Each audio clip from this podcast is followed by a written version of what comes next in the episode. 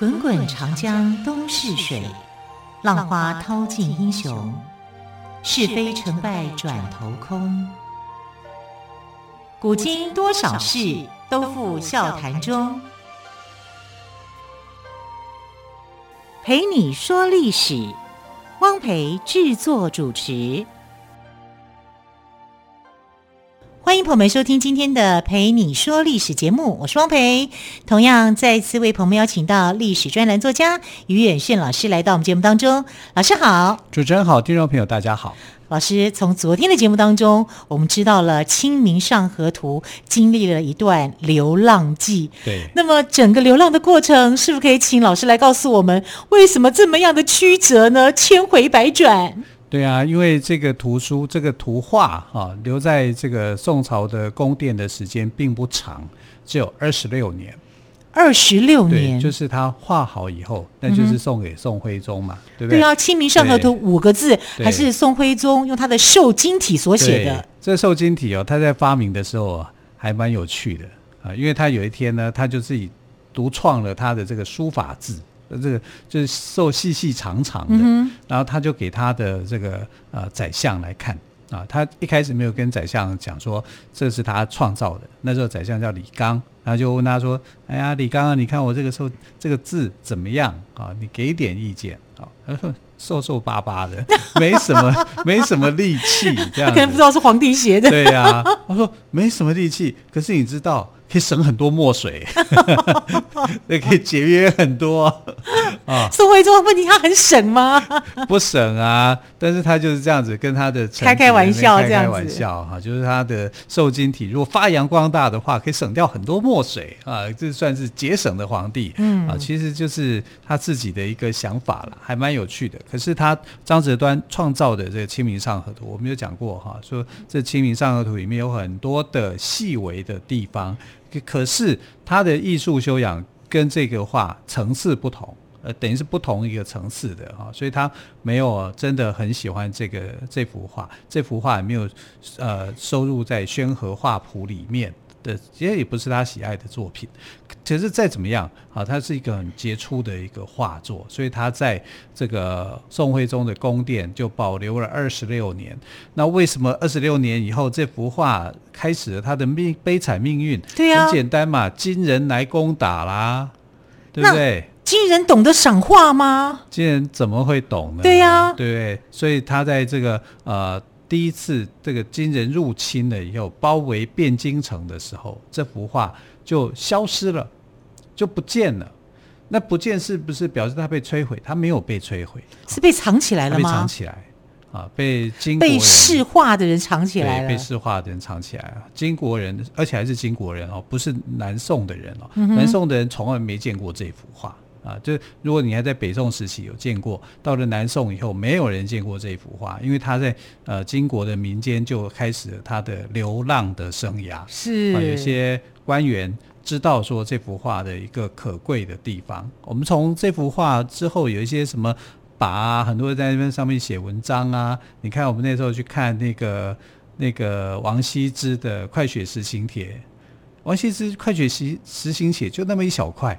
可是后面文章好长哎、欸，对啊，而且因为年代很久远，它还黑黑的，嗯，对不对？就是一副就是、欸，可是能够保存下来已经不容易了，对，就是很难保存呐、啊。好，每次展示展出一次，它可能就是呃，好像遭受重击一样，它必须要好好的调养身心才有办法。啊，那你看到一个啊，好像这个黑黑的一幅作品啊，整个旧旧的一个作品，它竟然有它的一个呃那么大、那么吸引人的一个地方，更何况是《清明上河图》。但《清明上河图》的成绩不会输给《快雪时晴帖》啊。然后在它这个二十六年之后，金人攻进来以后呢，它就流落到了民间啊，而且是流落在北方。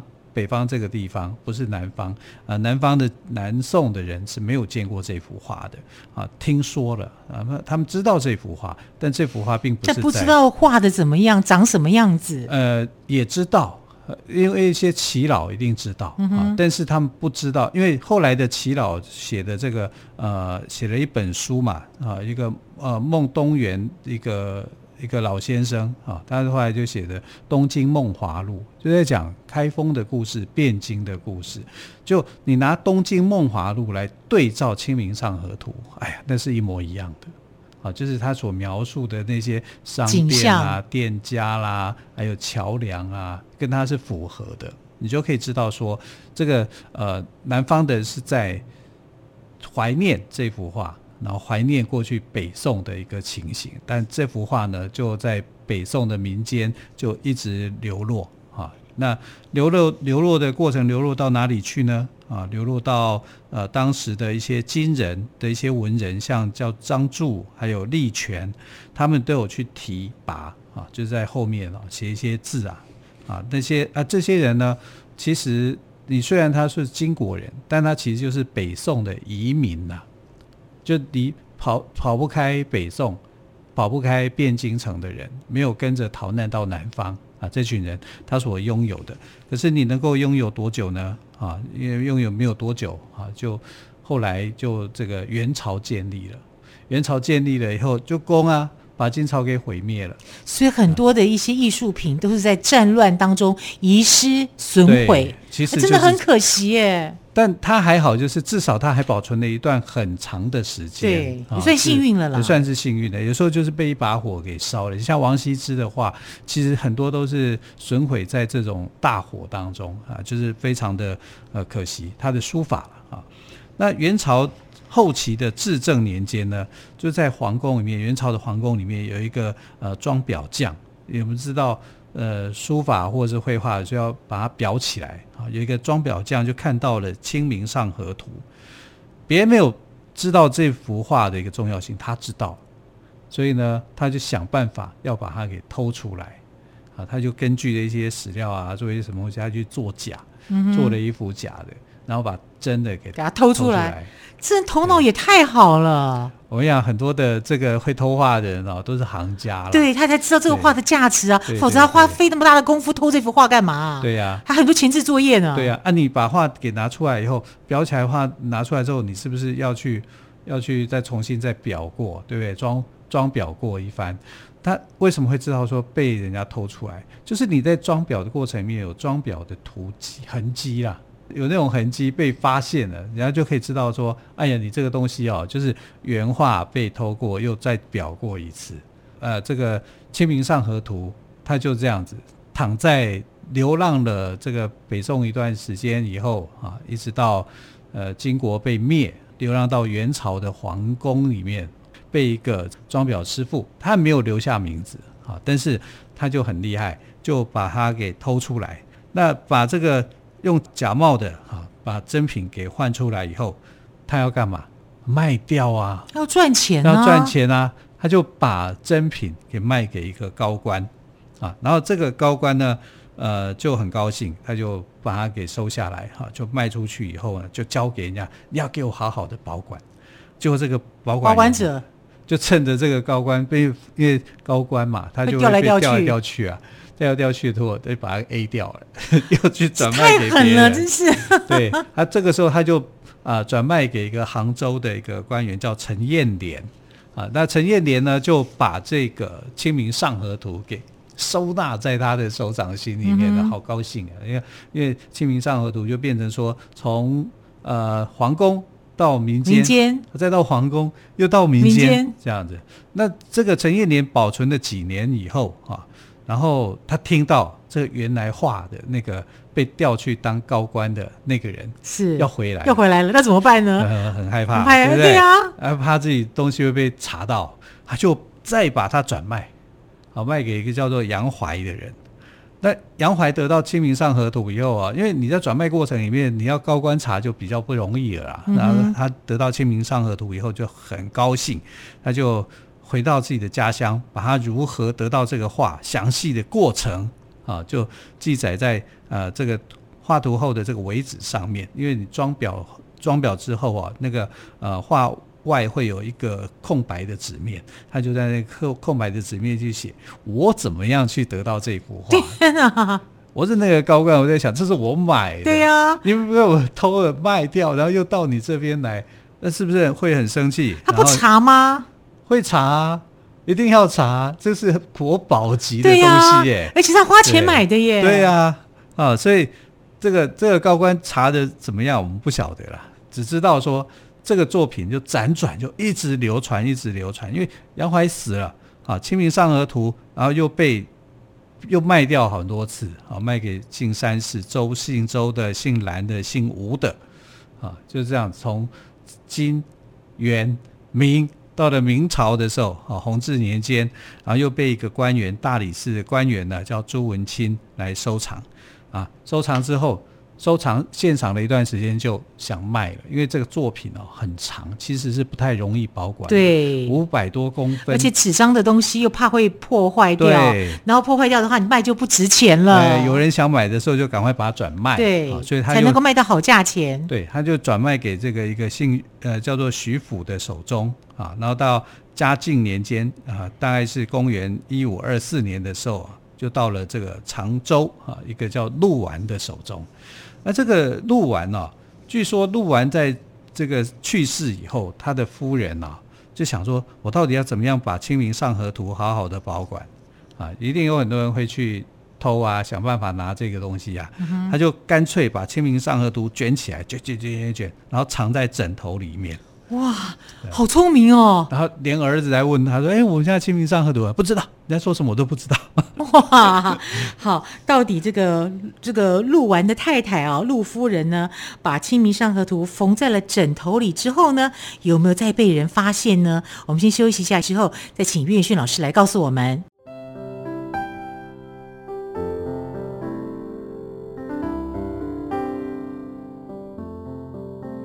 听见台北的声音，拥有颗热情的心，有爱与梦想的电台，台北广播 FM 九三点一。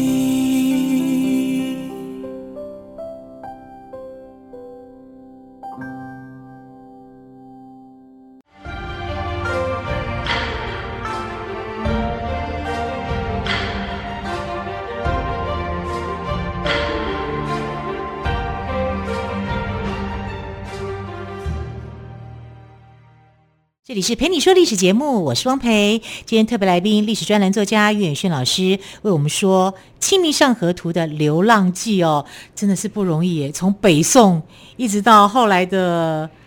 从皇宫到民间，对，皇宫到民间，流浪，对对，一直在流浪哦。那老师后来传到，刚我们谈到传到了鹿丸，这个丸是完全的丸啊。鹿丸的手中之后，但鹿丸后来过世嘛，他的太太呢，陆夫人把《清明上河图》缝在了枕头里，连他的儿子在问妈，《清明上河图》呢？妈妈都说我也不知道，也不想让儿子知道，越少人知道越好。对，但是你知道，儿子通常都很奸诈，他知道这个是宝。他就会一直盯着看，哎、欸，这妈妈在干嘛？这样子，去注意。后来还是发现了妈妈的秘密，哎、所以就把这个《清明上河图》就卖掉了。所以儿子趁着妈妈不注意，就把画，也就是《清明上河图》给卖掉了。对呀、啊，你以为他真的喜欢《清明上河图》吗？那值钱呐、啊，所以他就把这个的值钱的画卖掉，他才会有钱赚，才有银子可以花啊。你说那个艺术品或者什么摆在他家里面。他才不要嘞，所以他就把它卖掉了哈。可是那个时候呢，有一个这个明朝的一个嘉靖年间的一个大奸臣啊，叫做严嵩。严嵩对，严嵩就一直很想要这个《清明上河图》，他久仰他的大名很久了哈，所以就后来就叫了一个叫王瑜的人啊，去哎，你去给我去买回来，去找看看啊，《清明上河图》到底在哪里？但他不知道说，《清明上河图》早就已经被呃陆完的儿子给卖了。这个王瑜也很有名，我们曾经在讲这个呃王士禛的时候，对，王世贞的爸爸就是王瑜哦，对，所以王世贞的父亲就是王瑜，对，对，对，王瑜就就奉这个命令嘛，要去，反正就是那时候严嵩的势力很大啊，所以他就去这个要去买这个《清明上河图》。可是他没有买到真品，他也不知道那个东西是真品还是还是假的。他分不出真假，他分不出真假，他就把假的《清明上河图》用真的价格买回来。对，然后就拿给，那就献给严嵩。对，我觉得他真的不知道，不然要不然他哪有这么大的胆子？对，他严嵩就很生气啊啊，严嵩，你说这个人呢，他还是有天分的，他知道什么是真的，什么是假的。一看假的，你竟然可以拿假的来糊弄我啊！所以后来他就把王世贞的爸爸给处死了。所以为什么王世贞跟这个呃严嵩是世仇？彼此之间仇恨那么深啊，道理也是在这里啊。你为了《清明上河图》把我父亲父亲给杀了，对，给杀了，他一定要报仇嘛。你看这个是《清明上河图》，那《清明上河图》在哪里呢？被卖掉了。被卖掉之后呢，严嵩就一直在追追这个下落。就到底《清明上河图》现在落入了谁的手中？对，那以他那个时候的权柄跟势力，他还是查出来了，所以又把它抢回来。哎。这个《清明上河图》就到他的手上了，可是严严嵩就后来就垮台了。那垮台了以后怎么办？《清明上河图》又不见了，不见没有了，就是到了明朝的皇宫里面。那明朝的皇宫里面，谁喜欢这幅画？太监冯保。太监冯保，他其实是跟呃严嵩差不多一个时期，没有说差很远，因为他是在呃嘉靖朝、隆庆朝还有这个万历朝的时代，他就要当太监，而且他在万历朝的时候呢，皇帝也很喜欢他，万历皇帝很喜欢这个太监，叫他叫大半，大半，呃，很大的玩伴。哦，我觉得好奇怪的名字，什么叫大半呢？大半就是他大的玩伴，他从小跟这个。冯宝一起玩，一起在玩。但冯宝这个太监哦，跟一般太监不太一样。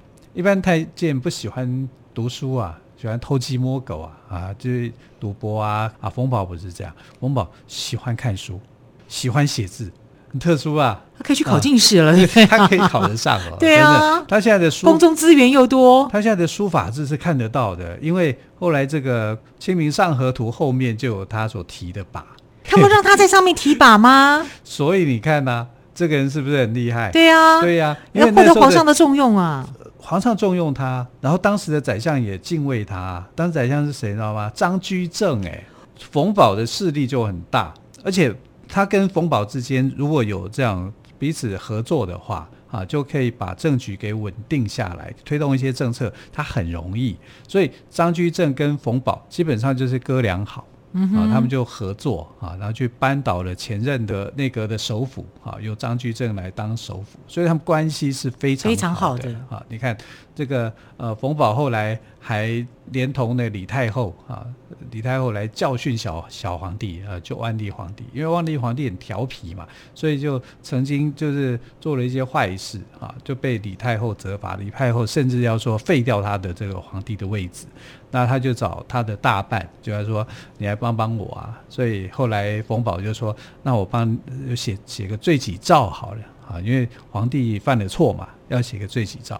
那写得很好，可是可是内容写的很严肃，然后处罚很重，就就惹得万历皇帝不太高兴。所以万历皇帝后来亲政以后，冯保就啊地位就没了。”啊，就是因为这样子哦，他就把他的《清明上河图》就给再交出来啊，不然《清明上河图》是他所拥有的啊，所以这个有一个插曲故事，就是说，呃，冯保因为不想让人家知道说他有《清明上河图》，所以他就编造了一个故事啊，编造一个什么样的故事呢？就是他偷了这个东西，然后他就说有一个小太监。联合了一个这个臣子啊，要去偷《清明上河图》，然后约定好把《清明上河图》夹在那个石头当中啊，就藏起来，藏在一个石缝当中。就下大雨，下大雨以后呢，这个画画啊，损毁就损毁了，就这样，它就损毁了。可是我们现在来看《清明上河图》，没有被水，好好的啊，好好的啊啊，所以这你就可以知道说，这是冯宝的诡计。好，冯宝用这个东西要来诈骗啊！其实东西被他拿走，不是？对，你要敢做的话哈，我才不把它写出来呢。所以相信人才有鬼，这很奇怪。啊、就这不是欲盖弥彰吗？对啊，冯宝后来就是被被抄家嘛。哎，你抄家以后就哎，《清明上河图》原来在你家。就找出来了，就是啊，这，完全是欲盖弥彰。对啊，他就重新就再回到明朝的朝廷里面、嗯、啊。那明朝以后政府就败了啊，就败给这个大清入关啊。然后这个满清入关，满清入关，这幅图就到了满清的手上。对，然后这个满清也好好的保管着呢，好好的保管着。到乾隆皇帝他那边来那边看，哎呀，神品！他有没有写出“神乎其技”四个字？好，所以他他呃。这个乾隆皇帝也看过这个《清明上河图》的，因为他觉得这个《上河图》画得很好，那画的是北宋时候的这个呃生活的风貌样貌。对，他想，那你们是不是能够仿照他的方式来画一个我们大清的啊、嗯呃、大清版的《清明上河图》？要是我是皇帝，我可能也会希望有这样子的一个画作。对，但。清朝结束以后啊，你看最后一任，哎，他可以找郎世宁啊，啊，郎世宁会画到半死，对啊，已经年年迈了，对，对啊，哎，不晓得乾隆有没有跟富察容音或者是魏璎珞一起来看过这幅《清明上河图》？嗯，可能有看过，但这我不确定了，我确定有《鹊华秋色图》，那个展开很长哎，对，五公尺多哎。皇宫不怕，皇宫大呀。对，说的也是啊，所以这个应该是一个珍贵的展览品。可是你看，从他的画作完成到清朝最后一个皇帝溥仪的时代，溥仪是要啊把它当做是垃圾，搞不清楚那个是什么东西，对，当做是垃圾。可是溥仪有点头脑的话，他应该会想，在我皇宫里的东西，怎么可能会有垃圾呢？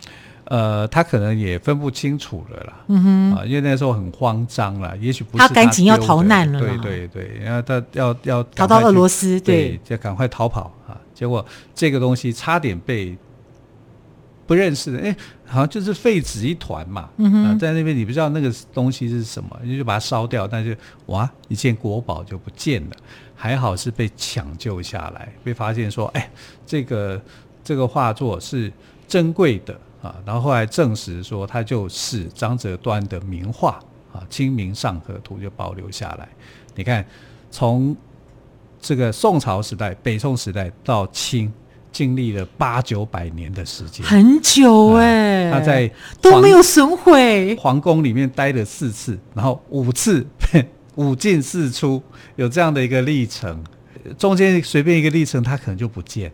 但它经过了五进四出的一个过程里面，它还可以保存的很好，是不是太令人珍贵了？我们跟它有缘，真的曲曲折折、兜兜转转哦，是总是幸好啦。这个《清明上河图》还是完整的保存下来了哦，对呀、啊，那非常可贵的一件事情。好，非常谢谢岳宇轩老师今天特别跟我们说《清明上河图》流浪记的故事，非常精彩。老师，谢谢喽，谢谢，谢谢亲爱的朋友，我们明天再会，拜拜，拜拜。